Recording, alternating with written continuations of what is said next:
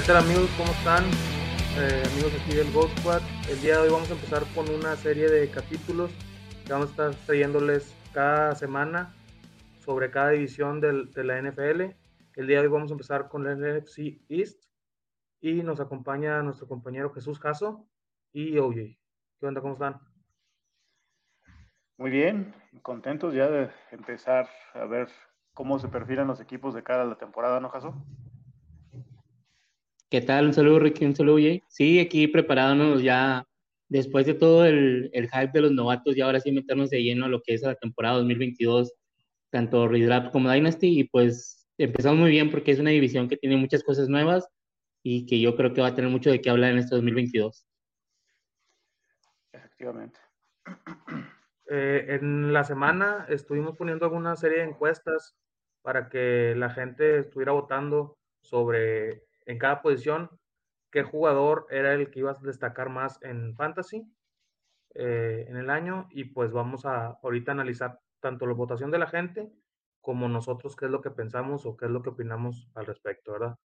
Este, y pues sin más, vamos a empezar con la posición de tight end. Aquí tenemos que la gente votó que el que iba a destacar más iba a ser Dallas Goddard, muy, muy cerca ahí Dalton Schultz, y detrás Logan Thomas y Ricky Seal Jones. Ahí por el tema de Giants, no sé si Ricky Seal Jones vaya a ser titular, pero parece indicar que sí, ¿verdad?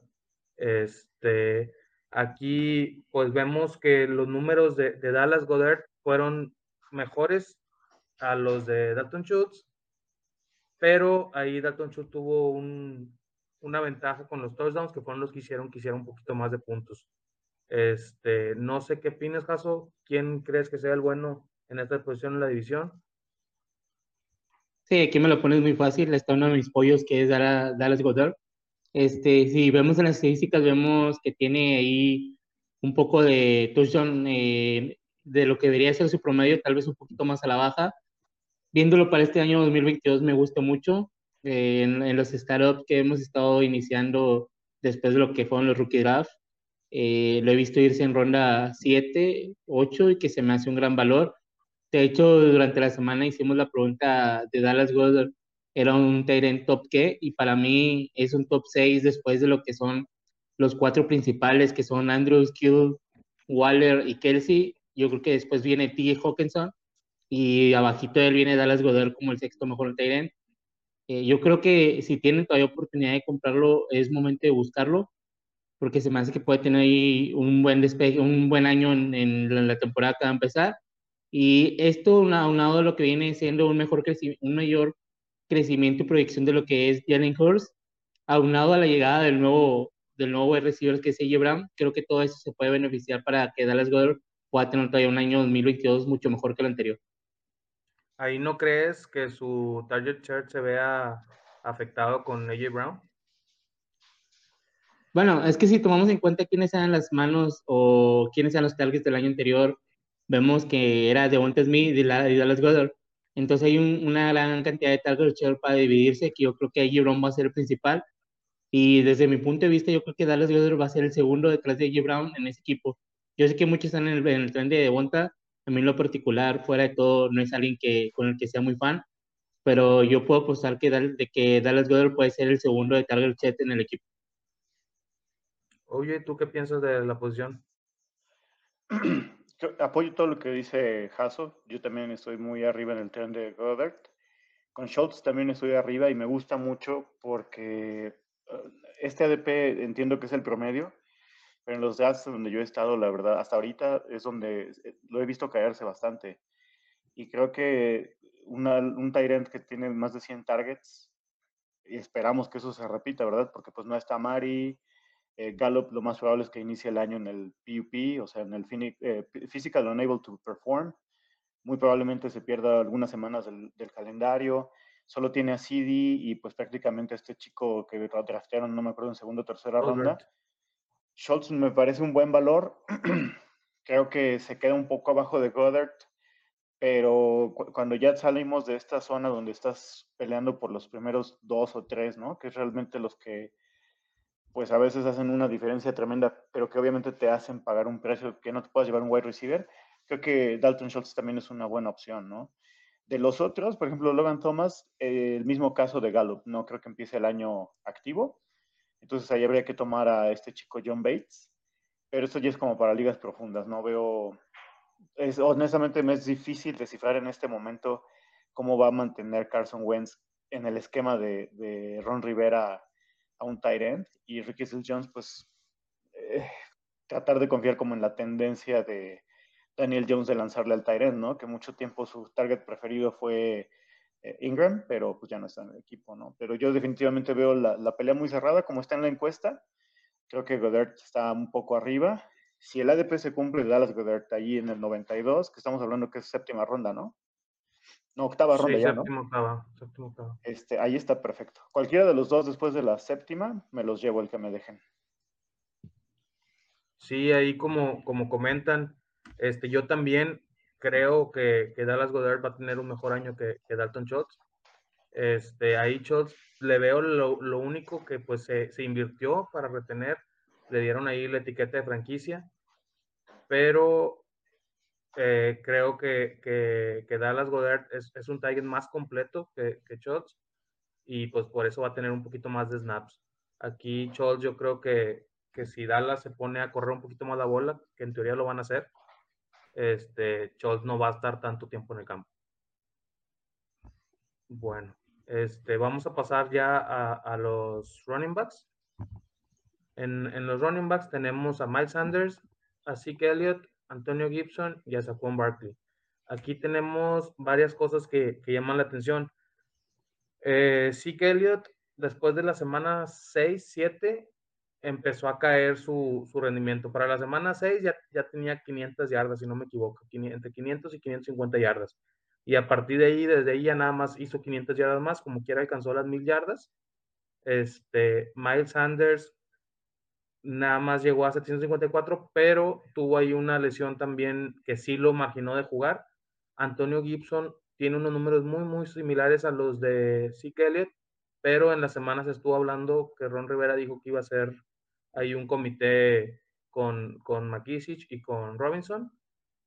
Y pues Saquon, que también otra vez tuvo ahí unas lesiones, pero para mí, en cuanto a talento, es el que más tiene. No sé qué piensas tú, oye.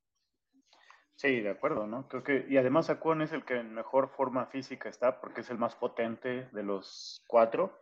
Lo platicábamos por ahí, tuvimos un, un, un intercambio, ¿no, Jaso? ¿Te acuerdas en la semana de, de, puntos de vista acerca de Saquon y creo que lo estábamos comparando con Eckler.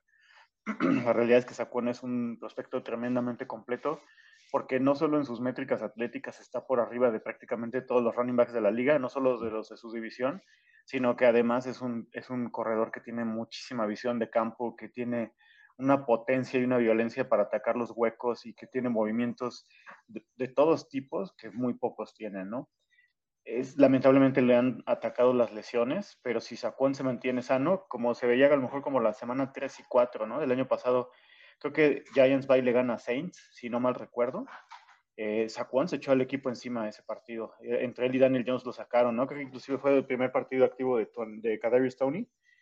Y la verdad es que Saquon sano puede ser el uno de la liga. Le puede competir sin ningún problema a JT, a Najee, a, CMC, porque él ya lo ha hecho, ¿no?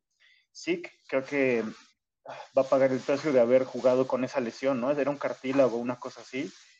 Y el, problema es que a su edad y con habiéndose metido toda esa carga encima y encima con un esquema que quiere correr bastante el balón, yo no veo así soportando todo el año. Eh, ya no lo veo con la explosividad de antes. De Ron Rivera, eh, honestamente, yo desconfío mucho porque cuando te dice una cosa siempre hace lo contrario o hace cosas como completamente sin sentido. Entonces, Gibson me gusta mucho como talento, pero creo que está en una situación en la cual no, no estoy dispuesto a arriesgar mucho por él. Pero creo que aquí, el, o sea, estos estamos hablando de, tres tipos que están tratando como de pegarle al, a la esfera del running back uno, ¿no?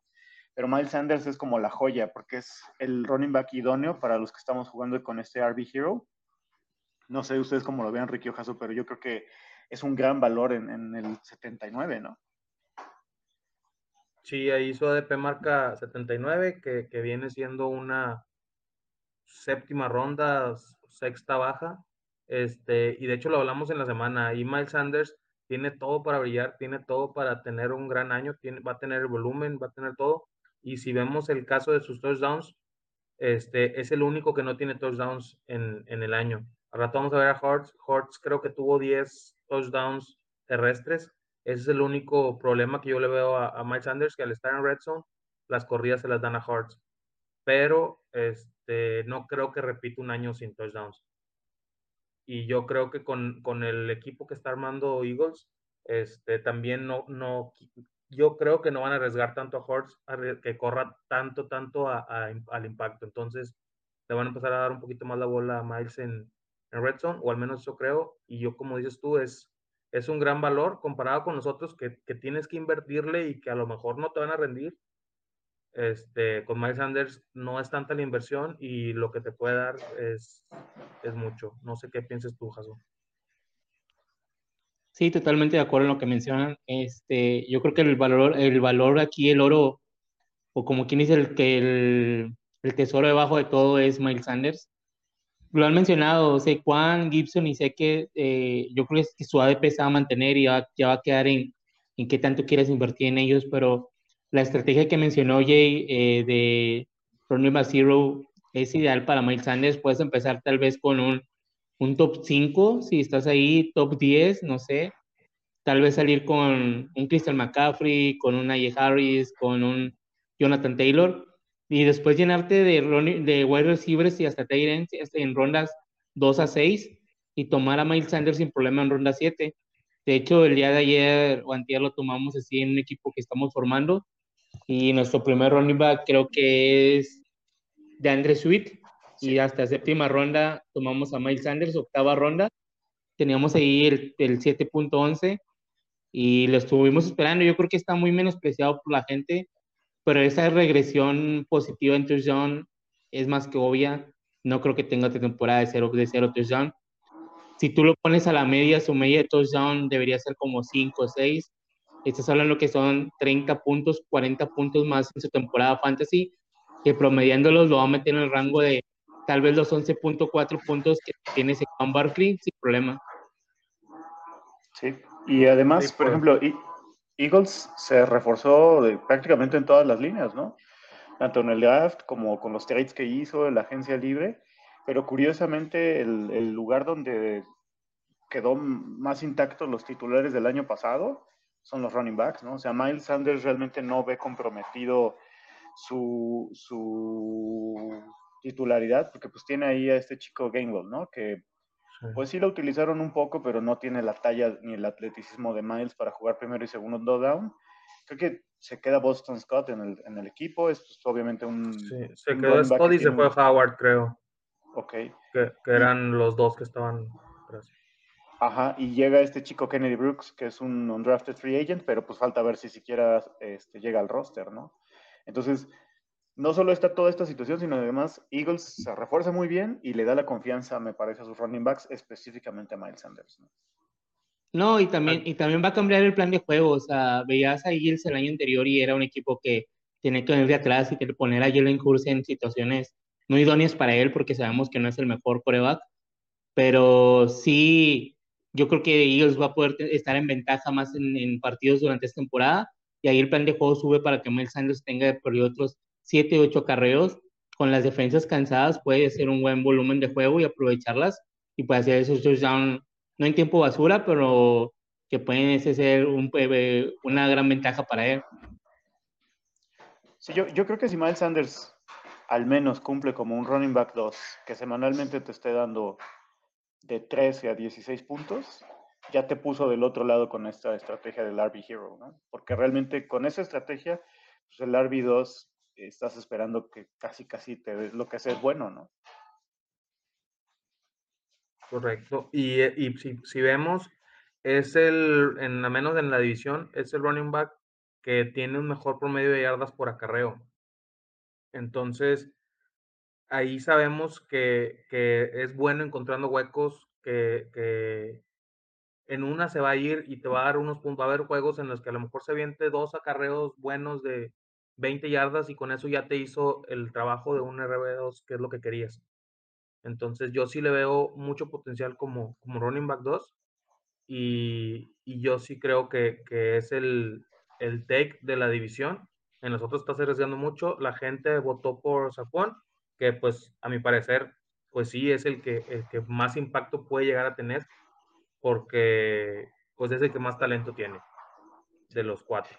Entonces, y, sí estoy de acuerdo. O sea, no creo que Miles Sanders vaya a ser el que más anote de ellos cuatro, pero creo que en valor fantasy es una excelente apuesta. ¿Algo que agregues, Jaso, para los running backs? No, totalmente de acuerdo. Yo creo que hay que empezar a valorar un poquito más a Miles Sanders. Tal vez esto empiece a subir un poquito su ADP, pero hasta en sexta ronda no tengo problema en llevármelo. Ok. Bueno, ahora vamos a pasar ya a las dos posiciones. Yo creo que es donde va a haber un poquito más de, de tema, que sería, primero vamos a pasar al quarterback. Aquí tenemos a Jalen Hurts, a Dak Prescott, Carson Wentz y Daniel Jones. Aquí la gente, igual que, en, la votación de Charles y Goddard, estuvo muy parejo. Ganó Prescott con un 51% y Alan Hurts ahí con el 43%. Luego también durante la semana volvimos a hacer otra encuesta, ya nada más directamente ellos dos, para evitar ahí algunos puntos que se habían ido entre Daniel Jones y Wentz. Y volvió a ganar Prescott, igual también muy cerrado, 51-49, una, una cosa así. Entonces, la gente sí los ve muy cerrados. Este, Jalen Hurts sabemos que tiene el upside terrestre este, mayor en, en, la división. Este, de hecho, tuvo ahí 10 touchdowns por, por tierra y 16 por pase. Este, ahí Jalen Hurts es un, es, un, es un muy buen valor y todavía no se está yendo tan alto. O sea, la gente todavía, hay gente que todavía no se lo compra este, y se va como el coreback 10, 9, cuando tiene un upside de ser un coreback hasta uno puede llegar a, a, ser con, con el upside que tiene terrestre. Este, con Dak Prescott vimos un año en el que tuvo 37 pases de touchdowns este, y fue el peor año terrestre de Dak. Sabemos que venía regresando de su lesión este, muy fuerte, de hecho se le veía con miedo para correr. En teoría el próximo año ya va a dar un poquito más suelto y va a correr un poquito más. De hecho fue el que menos corrió de, de, la, de la división, corrió menos que Wentz. Este, y pues si va a tener ahí sus manos seguras con Schultz y con CD, yo creo que va a mantener ese, ese buen, buen juego aéreo y más el, el plus que va a tener ahora corriendo un poquito más. Para Dynasty, en mi punto de vista, yo tomaría a Dak Prescott sobre Jalen Hurts.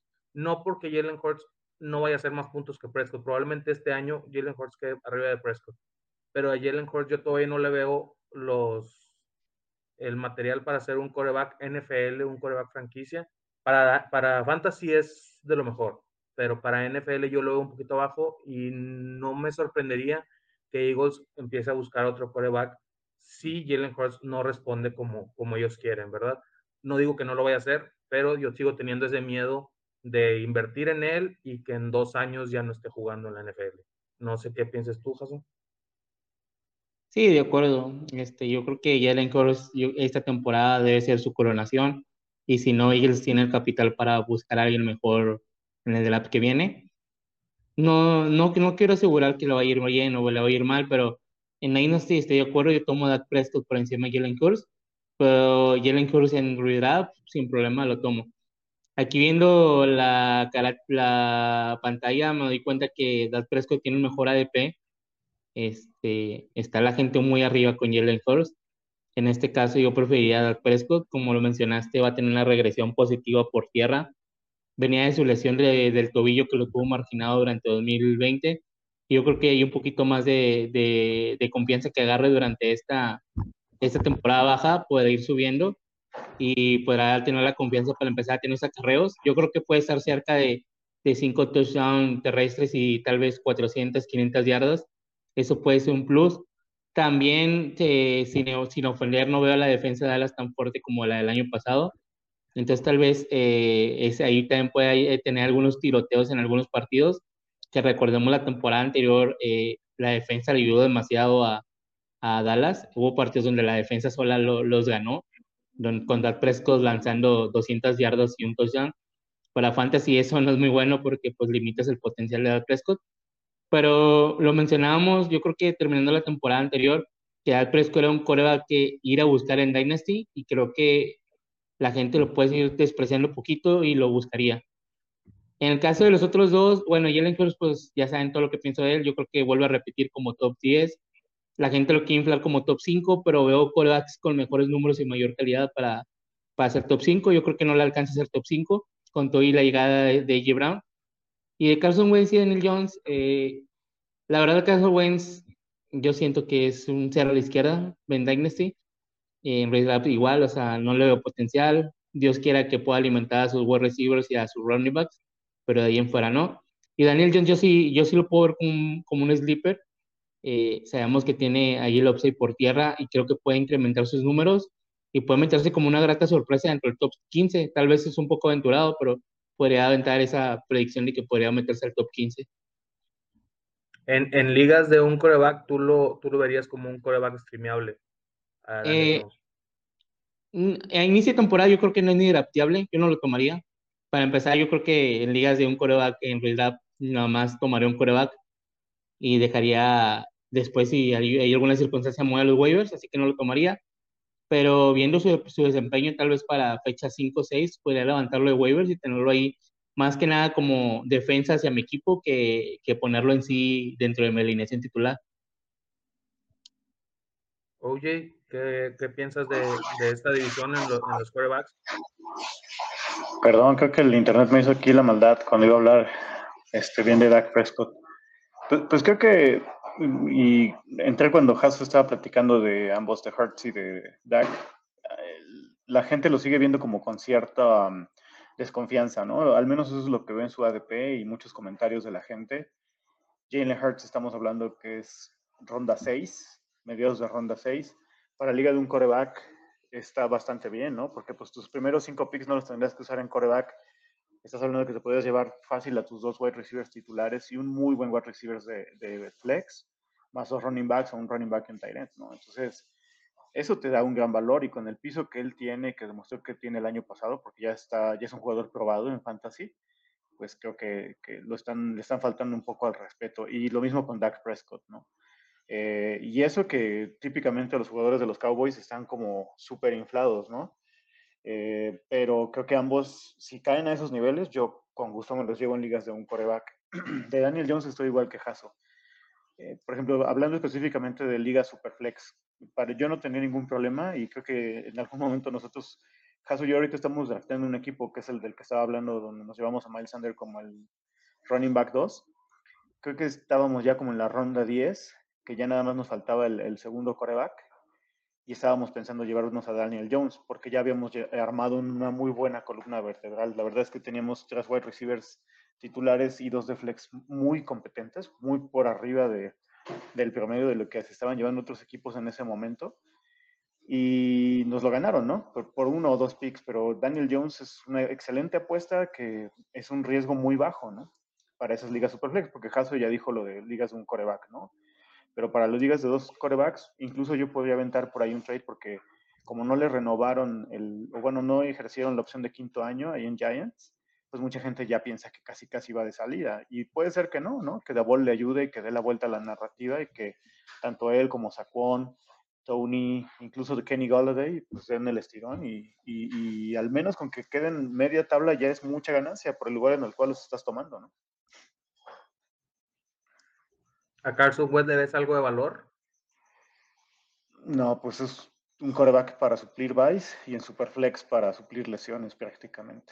Y si alguien se está llevando a Carson Wentz, tiene que agarrar a Sam Howell y por ahí estar bien alerta de que venga en 2023, ¿no? Porque puede que ninguno de ellos no sea la respuesta para los, los nuevos Commanders. Muy bien. Este, bueno, Aquí, pues, como, como comentaron Caso y OJ, este, pues los dos, tanto Dak como Jalen Hurts, son, son apuestas seguras y por su ADP, este, los dos son seguros. Como comenté en principio, para Fantasy, para Dynasty, yo prefiero a Dak Prescott y para Redraft a Jalen Hurts. Este, ¿algo, ¿Algo más que agregar, OJ? ¿Qué piensas sobre el tipo de formato si estás de acuerdo, si tomas a Hurts en los dos, si tomas a Dak en los dos. Los veo muy parejos. Eh, obviamente Dak tiene ya ahorita la certeza de que es un coreback probado, aunque muchos de los mismos fans de los Cowboys no lo quieran, ¿no? Pero Dak es un coreback súper probado. Él ya no tiene nada que demostrarle a nadie y tiene un contrato como estrella de la liga. Y eso te da una mayor certeza que la que Hertz pudiera tener en este momento. Pero también hay que ver el contexto, ¿no? Eh, Eagles tenía, si no soy mal, tres picks de primera ronda, eh, cambió uno de ellos por AJ Brown, armó un trabucón y le trajeron, a AJ Brown lo trajeron, claro, porque es un talentazo, eso es innegable, pero el principal eh, puente entre Eagles y AJ Brown fue Jalen Hurts, porque Jalen Hurts es súper amigo de AJ Brown.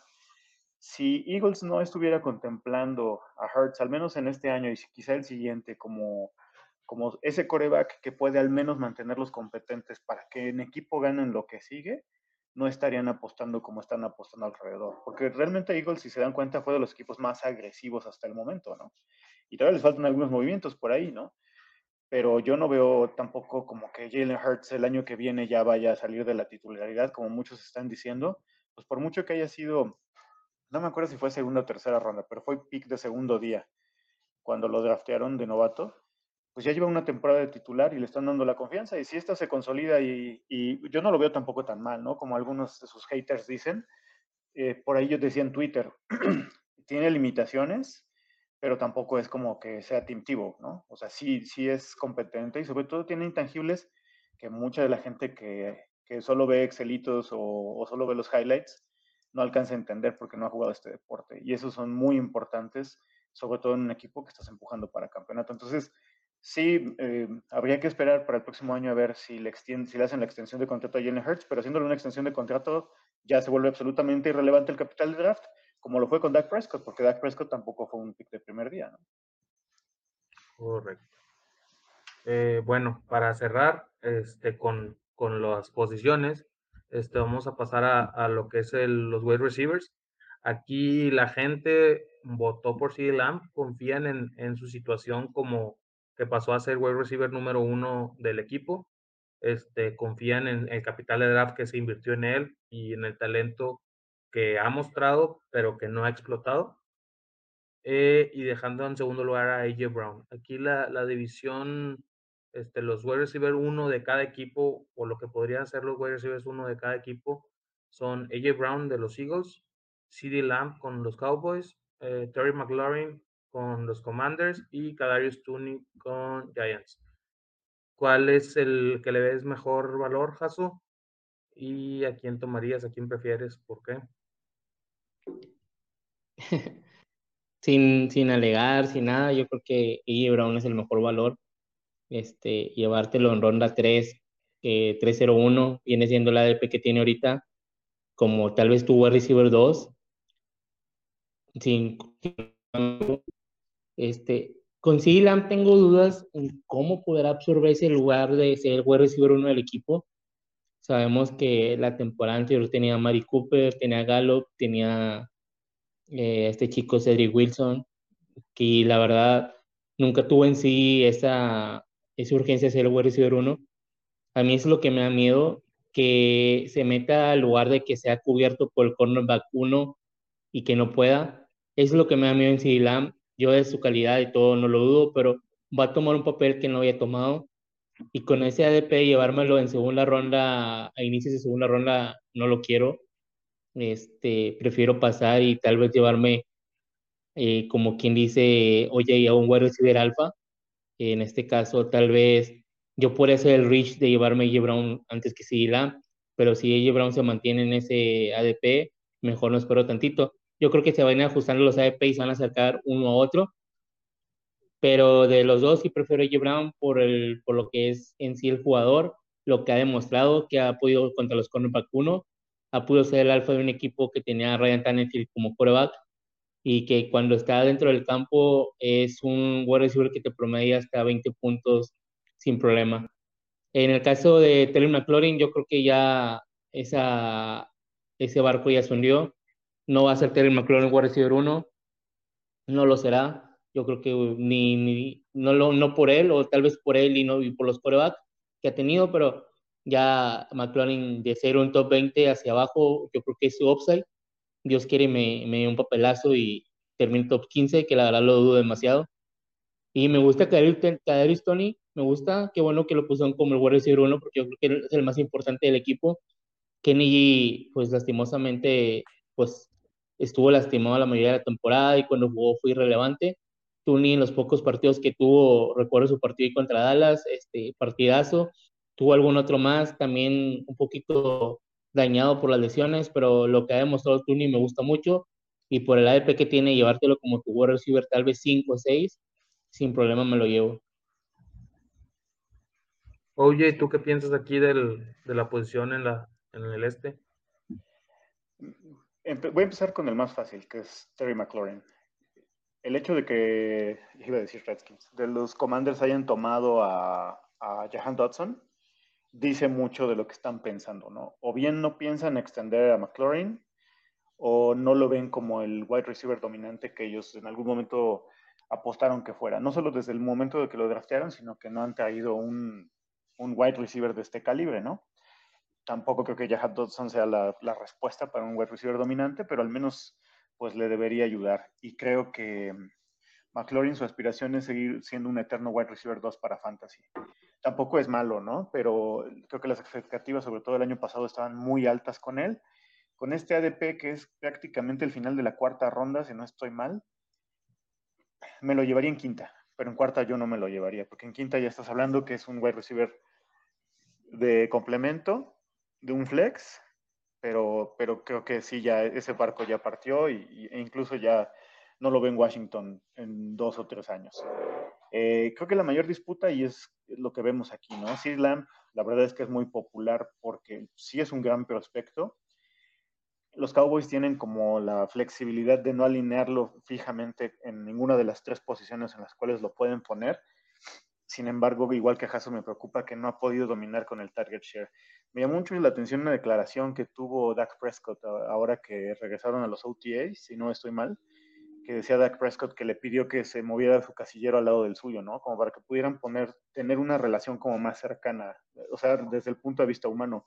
Y eso a mí me da a pensar que realmente Dak Prescott y CeeDee Lamb no estaban como en el mismo canal, no eran como con pinches, ¿no? Como en algún momento sí, eh, no el año pasado al final, que ya estaba como, pues, rota la relación, pero como al principio fue con Amari Cooper, ¿no? Y creo que si ellos logran establecer una química, primero a nivel personal, pues obviamente CeeDee Lamb es por mucho el wide receiver más talentoso de ese roster. Y creo que, creo que debería al menos regresar las expectativas de un wide receiver 2 alto. El problema de CeeDee Lamb es su costo. Muchos, yo lo he visto muchas, muchas veces irse en primera ronda y honestamente en primera ronda yo no lo tomaría. De AJ Brown, pues soy súper fan. ¿no? todo lo que yo diga es una opinión completamente parcial, porque desde que llegó a la liga la verdad es que se me ha hecho el mejor wide receiver desde su clase después, bueno, con excepción de Chase, ¿no? Que sí es un monstruo.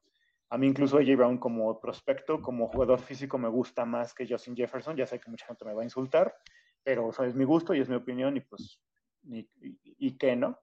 Em, y el único pero que le podrían poner a AJ Brown es el bajo volumen, pero la verdad es que viene una ofensiva bastante anémica con Tannehill y los Titans. Entonces, AJ Brown, mientras se tenga por ahí de 100, 110 targets, va a seguir haciendo esos puntos que ha hecho. Y si por ahí lo alimentan un poquito de más, que pueda subir de 120, 125 targets, ya, ya va a sobrepagar ese, ese ADP que ahorita sería principios de tercera ronda, ¿no? Y de Tony me encanta, pero como dijo Jaso, es un, es un jugador que hay que apostar bajo que puede tener un gran techo, pero que si te lo llevas como tu wide receiver 2, la puedes pasar mal, ¿no? Eh, a mucha gente, yo, a los que ahora les llamo yo los del, los del, la vela sagrada de las rutas corridas, toda esta gente que dice que si un wide receiver no corre rutas, rutas impecables como DK, DK Metcalf, no sirve de nada, se lo acaban, ¿no? Pero realmente si ustedes ven a Kadarius Stoney, ese juego específicamente contra Saints, que era el que se le perdió a Hasso, y el de Cowboys, que creo que fue en el Cowboy Stadium, ¿no, Ricky? Este, la verdad es que es un deleite verlo jugar, ¿no? Es increíble su movilidad. Es estos que los gringos llaman los bowlers, ¿no? Que es la tiene la capacidad de llevarse a toda la defensa completa. Esas son jugadas que se agradecen, que son refrescantes para, para la gente, ¿no? Y espero que retome ese, ese, ritmo y que realmente todo el hype que está generando Davol con todas las declaraciones que ha hecho de él, pues se mantenga, porque en su segundo año podría consolidarse. Creo que su ADP está mal. Acabo de ver en Fantasy sí. 111. Sí, yo creo que ahí se fue a un, número, a lo mejor 111.4 probablemente era. Sí, estamos hablando de novena ronda. Eh, perfecto, ahí ya qué más quieres, ¿no? O sea, no estás, tu riesgo es absolutamente mínimo. Sí, yo aquí en, en, esta posición, pues digo, también como tú comentas que eras muy parcial con el tema de J. Brown, pues yo también soy un poquito parcial, un poquito por no decir mucho, este, con, con CD Lamb. Yo, yo confío en que va a poder con el paquete de ser el, el wide receiver 1 de, de, Dallas. Como comentas, está lo del, lo de Locker. Se ha estado hablando mucho también de que, de que creció media pulgada. Eso, pues yo no lo compro. Ya tiene 23 años, no creces pero que creció media pulgada y que estaba más fuerte. Este, también Dak hizo ahí comentarios de que él sabe que, que todo lo que le resta de carrera a Dak, que va, CD Lamb probablemente vaya a ser su, su receptor número uno, entonces la química va a ir a un aumento, o eso es lo que yo espero. Este, y para mí, pues sí, CD Lamb es el, el mejor o el, el, que más puntos va a dar este año en, en fantasy, pero su precio sí está un poquito elevado, ¿verdad? Este, yo, de hecho, pues eh, ustedes me han visto draftear, creo que nunca me han visto draftear algún CD Lamp. Este, a Dak casi lo tomo, a Helios lo tomo, o sea, tomo, tomo Cowboys nomás por gusto. Este, y CD por su precio, creo que tengo uno en todas mis ligas, o ninguno. Este, sí confío en que va a tener un gran año, pero por su precio, yo sí me decantaría por tomar a AJ Brown. De hecho, en la semana, Hasso también subió ahí un hilo comparando a T. Higgins con, con CD Lamb y demostraba que eran unos números muy similares. De hecho, T. Higgins ahí tenía este, puntos sobre, sobre, sobre CD. Este, ahí lo, la única ventaja que podía haber con CD era que él era el receptor 1 y pues Higgins tenía Chase encima, pero aún así los números de Higgins eran similares o, superiores a los de CD y por el ADP o la diferencia de ADP probablemente era mejor no hacer un reach por Higgins, sino esperarte no, y, y, tomar a Higgins en su, en su ADP, ¿verdad? No, el mismo caso con AJ Brown, este, no, no voy a hacer un reach por agarrar a AJ Brown cuando me puedo esperar y tomarlo después. Pero, y, y, pero puedo aprovechar el pick en el que podía tomar a CD para tomar a, a un DeAndre Swift, por ejemplo, un Najee Harris, que, se haya caído un Keller, este, algo, algo por el estilo. Y es que el problema con CD, entre comillas, es que sus expectativas en el lugar donde se está yendo es que es el wide receiver número uno de la liga. O sea, no el de Dallas, el número uno de la liga. Porque cuando tomas a un wide receiver tan alto, pues es a lo que estás apostando. Es prácticamente, si estamos hablando que es el 14, es, es el, el, el, principio de la segunda ronda. Em, quizá esa persona prácticamente se lleva un wide, perdón, un running back y a, y a CD Lamb, ¿no? Entonces su, su, wide receiver, ese pick lo está gastando con la esperanza de que ese wide receiver sea el, el, más alto, el de más alto scoring, o al menos que tenga un piso muy alto. Y el problema con eso es que todos los wide receivers que se están yendo en esa zona ya, ya han hecho campañas donde han tenido un piso muy alto. Y CD, a pesar de que ha estado bien alimentado, no ha alcanzado a, romper la barrera del wide receiver 1, ¿no? Entonces todavía es una apuesta por ver. Y, eh, por ejemplo, eh. si, si, pensaras que es el 14, ¿no? Estamos hablando que sería el, el slot 10, ¿no? Entonces, en el 10 te puedes llevar, por ejemplo, a Najee Harris, a DeAndre Swift, y en la vuelta, a mí honestamente se me haría muy arriesgado llevarme a CeeDee Lamb. Entiendo que no me va a caer más abajo, o sea, ya la vuelta no, no lo voy a encontrar. Pero en ese, en, ese, en ese slot, pues a lo mejor prefiero llevarme a otro wide receiver, eh, perdón, a otro running back, ¿no? Como nos cayó, creo que el, otro día en, una, en un Dynasty Startup me cayó Najee Harris casi al principio de la, perdón, casi al final de la segunda ronda. Eh, prefiero porque allí ya es un prospecto probado que llevarme lo que así ¿no? O sea, no tiene nada que ver con que no nos guste. A mí en lo personal sí me gusta mucho Lamb, el problema es que está yéndose está, está en una esfera en la cual se mueven wide receivers ya prácticamente probados. Ahora, eso no significa que no va a haber wide receivers nuevos, ¿no? Porque cada año hay wide receivers que nunca han sido wide receivers uno, pero creo que eh, en estos picks de primera a cuarta ronda, eh, lo decía este Mike Taglier de Fantasy Pros, que, que, ya falleció el año pasado por este asunto del COVID, él decía que tus primeras cuatro rondas son para no perder la liga.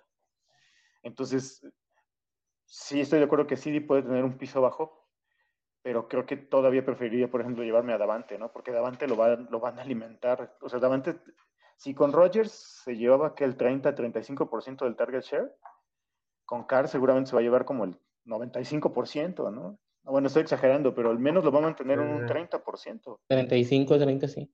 O 30, pero fácil, ¿no? Entonces, prefiero llevarme adelante. Sobre todo en realidad. Ahí, el tema de, de, de, CD, yo creo que también son los analistas o los que hacen sus rankings.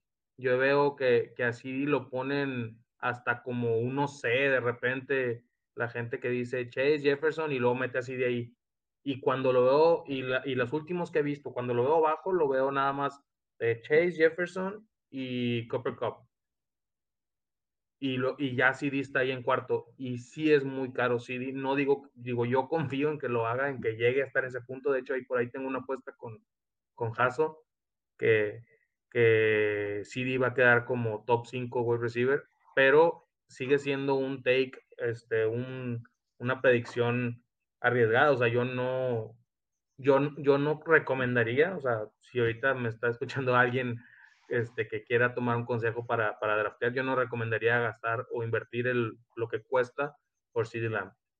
Este, tal vez por ahí me, me esperaría, si quiero a CD Lamb, me esperaría que a lo mejor uno o dos juegos no, no, no esté rindiendo y ahí a lo mejor buscaría un trade por él. Pero, pero invertir lo que cuesta ahorita para en, un draft no, no lo recomiendo, la verdad. Y, por ejemplo, hay dos cosas, ¿no? Yo deseo firmemente, desde el fondo de mi corazón, que Christian Watson sea el wide receiver uno de la temporada, que creo que lo vaya a hacer, lo dudo muchísimo, ¿no? Pero pues ese es mi corazón Packer hablando, ¿no? Pero no, como dices tú, Ricky, no le voy a recomendar a la gente que lo tome.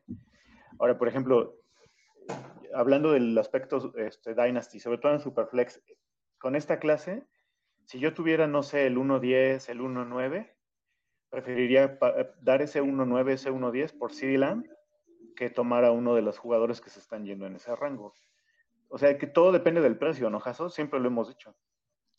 Sí, de acuerdo. Yo creo que yo me atrevería hasta el del 1.4, 1.5 por CD Lamb sin problema. Para mí, CD Lamb como prospecto lo prefiero por encima de, de Wilson, de Walker, de Sky Moore, de cualquiera que se pueda ir en esos picks, este, sin duda. Y retomando el tema, yo creo que el problema no es Lamb, es el ADP.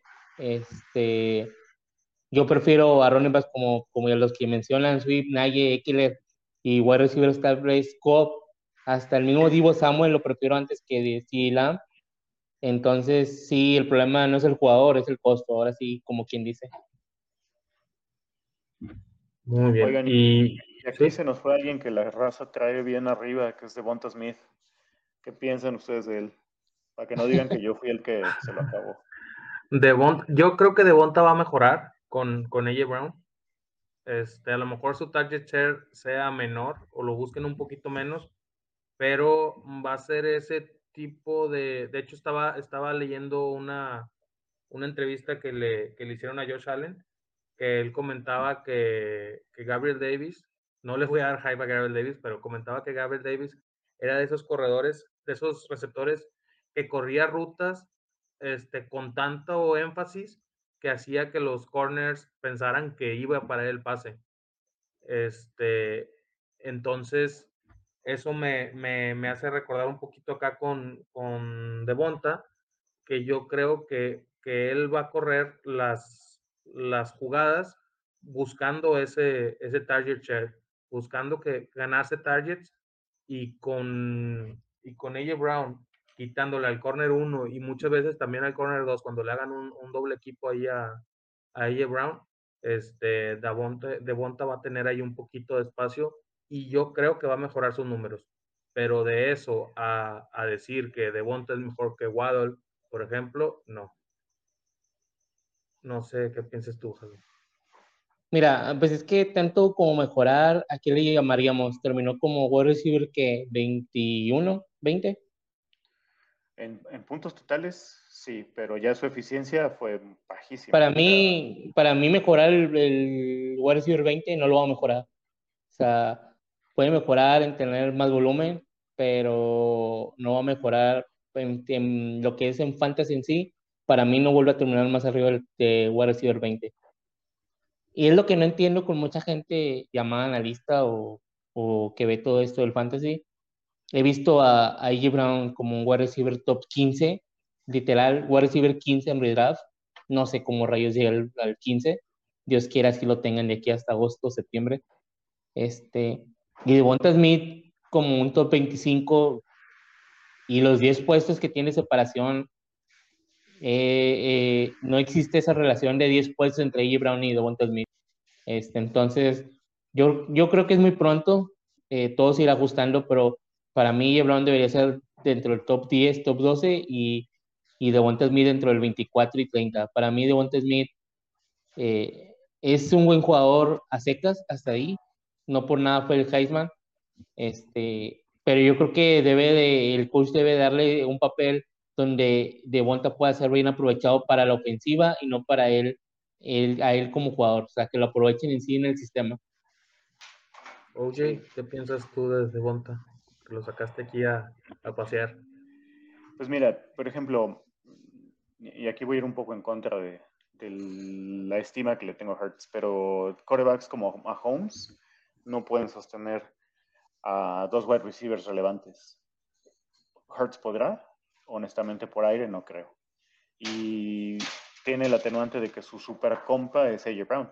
No sé si ustedes incluso han visto el video cuando draftean a AJ Brown, está Jalen Hurts con él en su casa. O sea, son, es una, son personas muy amigas. Y eso va, de, de, una manera u otra, va a terminar dándole casi, casi, como le dicen, ¿no? El funnel de targets Sí, algo, algo similar a lo que fue Cooper Cup y Matty Stafford, que se iban a desayunar juntos y todo. Exactamente. Ya cuando llegó Stafford a, a LA, eh, Cooper Cup ya lo estaba esperando con su cajita feliz en el aeropuerto. ¿no? Entonces, eso ya son muchas cosas, pero además el potencial de, de, de Bonta Smith, y hay mucha gente que no lo quiere escuchar, ¿no? Por eso tratamos nosotros siempre de hacer este balance. Sí, hay que analizar los analíticos, los stats y todo esto, pero hay que saber ver el juego el potencial de Devonta Smith estaba en que pudiera jugar como alfa de un equipo. Eso se murió.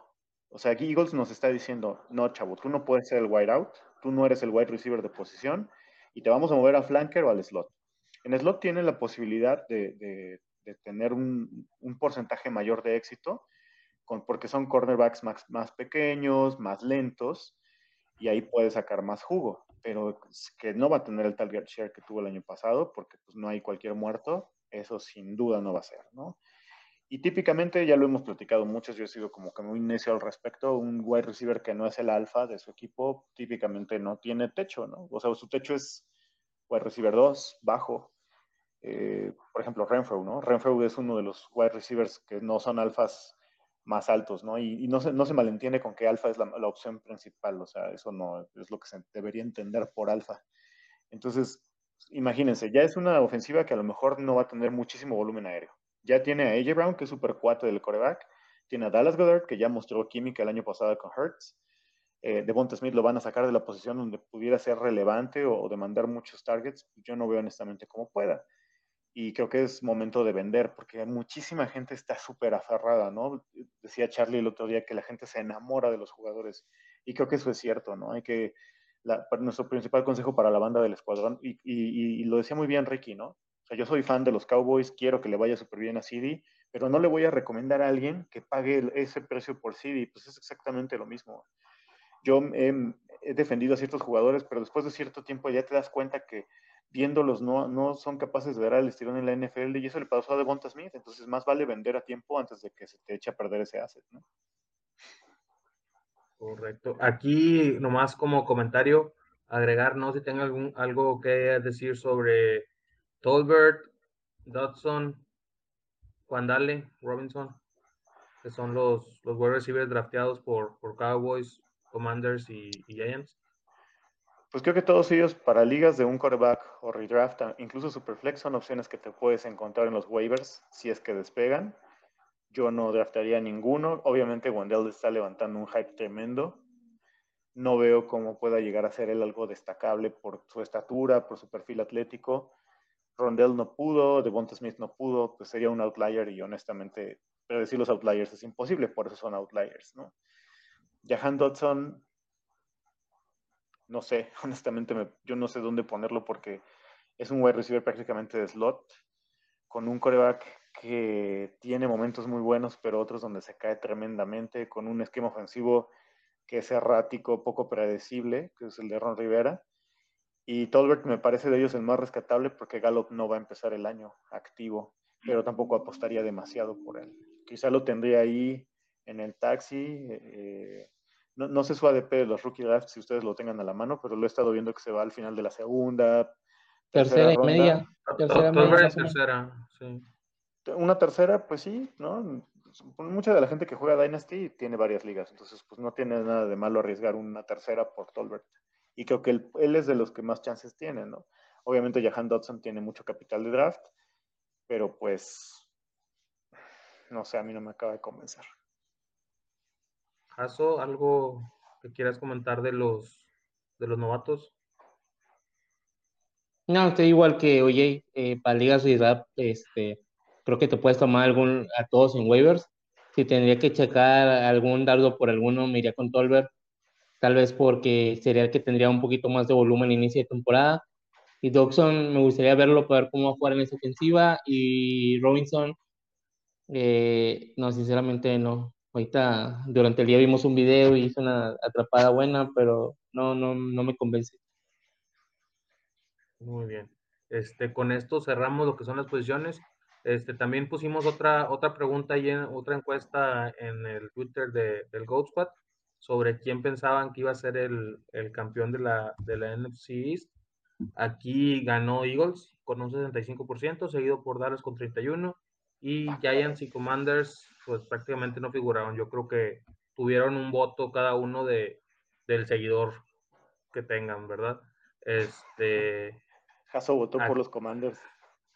Aquí, aquí pues digo, yo creo que, que el hype con, con, los Eagles es mucho. Este, se han reforzado muy bien. Ah, yo creo que del, de los cuatro equipos es el que mejor offseason ha tenido y por mucho. Este, pero yo digo, es parcial completamente mi comentario, pero yo creo que, que Cowboys este, no, no, no, tampoco no es como que haya disminuido tanto. Digo, se fue a Mari Cooper, pero tampoco Mari Cooper te dio los números que, que te debió haber dado un wide receiver 1. Este, por ahí se fue también Randy Gregory. sin este, Yolanda, sin Yolanda. Son, son, las dos, son las dos bajas como que más importantes del equipo, pero yo creo que, que Dallas debería de seguir siendo el equipo dominante en, la, en la división, pero sí creo que Eagles va a estar muy cerca y yo creo que se va a definir en, en los juegos directos entre ellos dos y veo a los dos equipos blanqueando a los otros dos. Este, pero pues yo sí me, me voy porque Cowboys vaya a ganar la división. No sé qué pienses tú, Jaso. Yo estoy de acuerdo en que blanquean a los otros dos equipos y creo que reparten victorias entre ellos. Creo que por la complejidad del calendario, si no me recuerdo, Cowboys tiene uno de los calendarios un poquito ahí más difíciles, entonces yo me iría con Filadelfia. Creo que, como lo mencionaste, es el mejor equipo, que es el, el equipo que mejor se ha reforzado de esta división. Va a estar muy parejo, yo veo a lo mucho un juego de diferencia, dos juegos de diferencia. No es el último juego de, de temporada regular entre ellos, ¿verdad? Es no. entre, o no. No, ah, bueno, hubiera estado interesante que, fuese Creo que Dallas va contra Commanders en el último. Ah, bueno, hubiera estado interesante que fuera ese juego la primera temporada y se, se pelean por el, por el título de división. Yo creo que los dos van a clasificar con ese sistema de siete, play, de siete puestos de playoff, los dos van a clasificar. Y sí me quedo con Águilas para quedar campeón divisional. Oye, tu opinión. ¿Quién queda campeón? es probable que los Cowboys sostengan la división, pero no los veo dominándola. O sea, obviamente el hecho de que Eagles ya era un equipo físico y si te fijas todos los jugadores que trajeron, pues son piezas de, buen calibre atlético, eh, empezando por AJ Brown, ¿no? O sea, es el, receptor con más, este, con más carrocería ya de toda la división. Eh, los vuelve un equipo peligroso, ¿no? Pero eh, la verdad es que, sobre todo en el lado defensivo, los, simplemente Bradbury ya es un, una adición de lujo para Eagles, ¿no? Entonces creo que ellos están apuntalando muy bien y si no es este año, el próximo sí los veo ganando la división. Sí está cerrada entre ellos. Eh, Giants está en un proceso de reconstrucción que si Dabol es ese genio que parece que sí es en, o fue en Bills, porque pues no lo hizo él solo, ¿no? Al final del día. Eh, estamos hablando que esta división en, en, 2023 puede ser muy competitiva y pues los Commanders yo creo que ya no le queda mucho tiempo a Ron Rivera pero específicamente hablando de las primeras semanas de, este calendario, a, Dallas le va a tener, le va a costar trabajo, ¿no? Y ahí va a tener que sacar la casta de campeón divisional, porque abre contra Tampa, si no estoy mal, en, el Cowboy Stadium, y luego creo que van a Cincy, ¿no? Sí, son dos juegos contra dos pesos pesados, pues nada más y nada menos que el campeón del, de la División Sur de la Nacional y el campeón de la Americana. En cambio, Eagles les voy a leer sus primeros rivales. Lions, eh, Vikings en Philly, Commanders, Jaguars y Cardinals es el más pesado, pero es en Filadelfia. Entonces... pueden arrancar un 4-0. 4-1, 5-0 si se ponen las pilas, ¿no? Entonces... y Dallas, em, Dallas a empezar 0-2. Pueden empezar 0-2. Dallas, Ahora, si Dallas empieza 2-0 contra esos equipos, no, agárrate, se va a poner buenísima esa división, ¿no? Eh, todavía le doy el, beneficio de la duda a Cowboys porque es el campeón vigente, pero creo que Eagles eh, les puede meter un susto. ¿eh? ¿Y creen que cualquiera de los dos equipos, digo, de cualquiera, cualquier equipo de la división, pero pues prácticamente estamos hablando nada más de ellos dos, puede hacer algo en la, en la nacional o hasta el Super Bowl? ¿O nada más compiten entre ellos y en playoffs para atrás? hablando del formato de playoffs, ya se parece la Liga MX, ¿no? O sea, yo sí quitaría ese séptimo equipo de las dos conferencias porque se vio con Filadelfia, ¿no? O sea, Buccaneers el primer tiempo fue, metió el acelerador y ya después fue así como que, pues, chale, vaya y vámonos. Pero ya más allá de eso, eh, Filadelfia, por muy bien que se haya reforzado y aunque llegue a ganar la división, no, no le alcanza para llegar al Super Bowl. O sea, no los veo llegando a la, ni siquiera a la final de la Nacional. ¿Por qué? Pues porque hay un equipo más fuerte y consolidado a pesar de que su defensa ya se está haciendo vieja y su secundaria es bastante malita, que son los Buccaneers. Eh, los Packers obviamente tienen un, estilo de juego muy consolidado, armaron muy bien su defensa. Eh, los mismos Vikings, ¿no? Es un, un, equipo que se está armando muy bien, que tiene una base muy sólida y que ya lleva también... Eh, los jugadores llevan mucho tiempo jugando, pero bueno, el, nuevo coach este, todavía es cierta incógnita, entonces los veo como a la par de los Eagles pero sobre todo en, la, West, ¿no? Que están tanto Rams como los Niners, creo que ambos equipos los veo más fuertes que a ellos dos.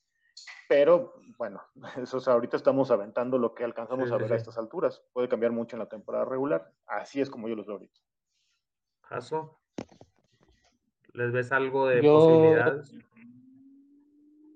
Yo creo que no. O sea, son como quien dice ¿cómo se menciona la palabra? Nada más son como participantes que hacen bueno el torneo, este, pero no los veo muy lejos. Este, veo todavía a Tampa, a Rams, a Niners por encima de ellos.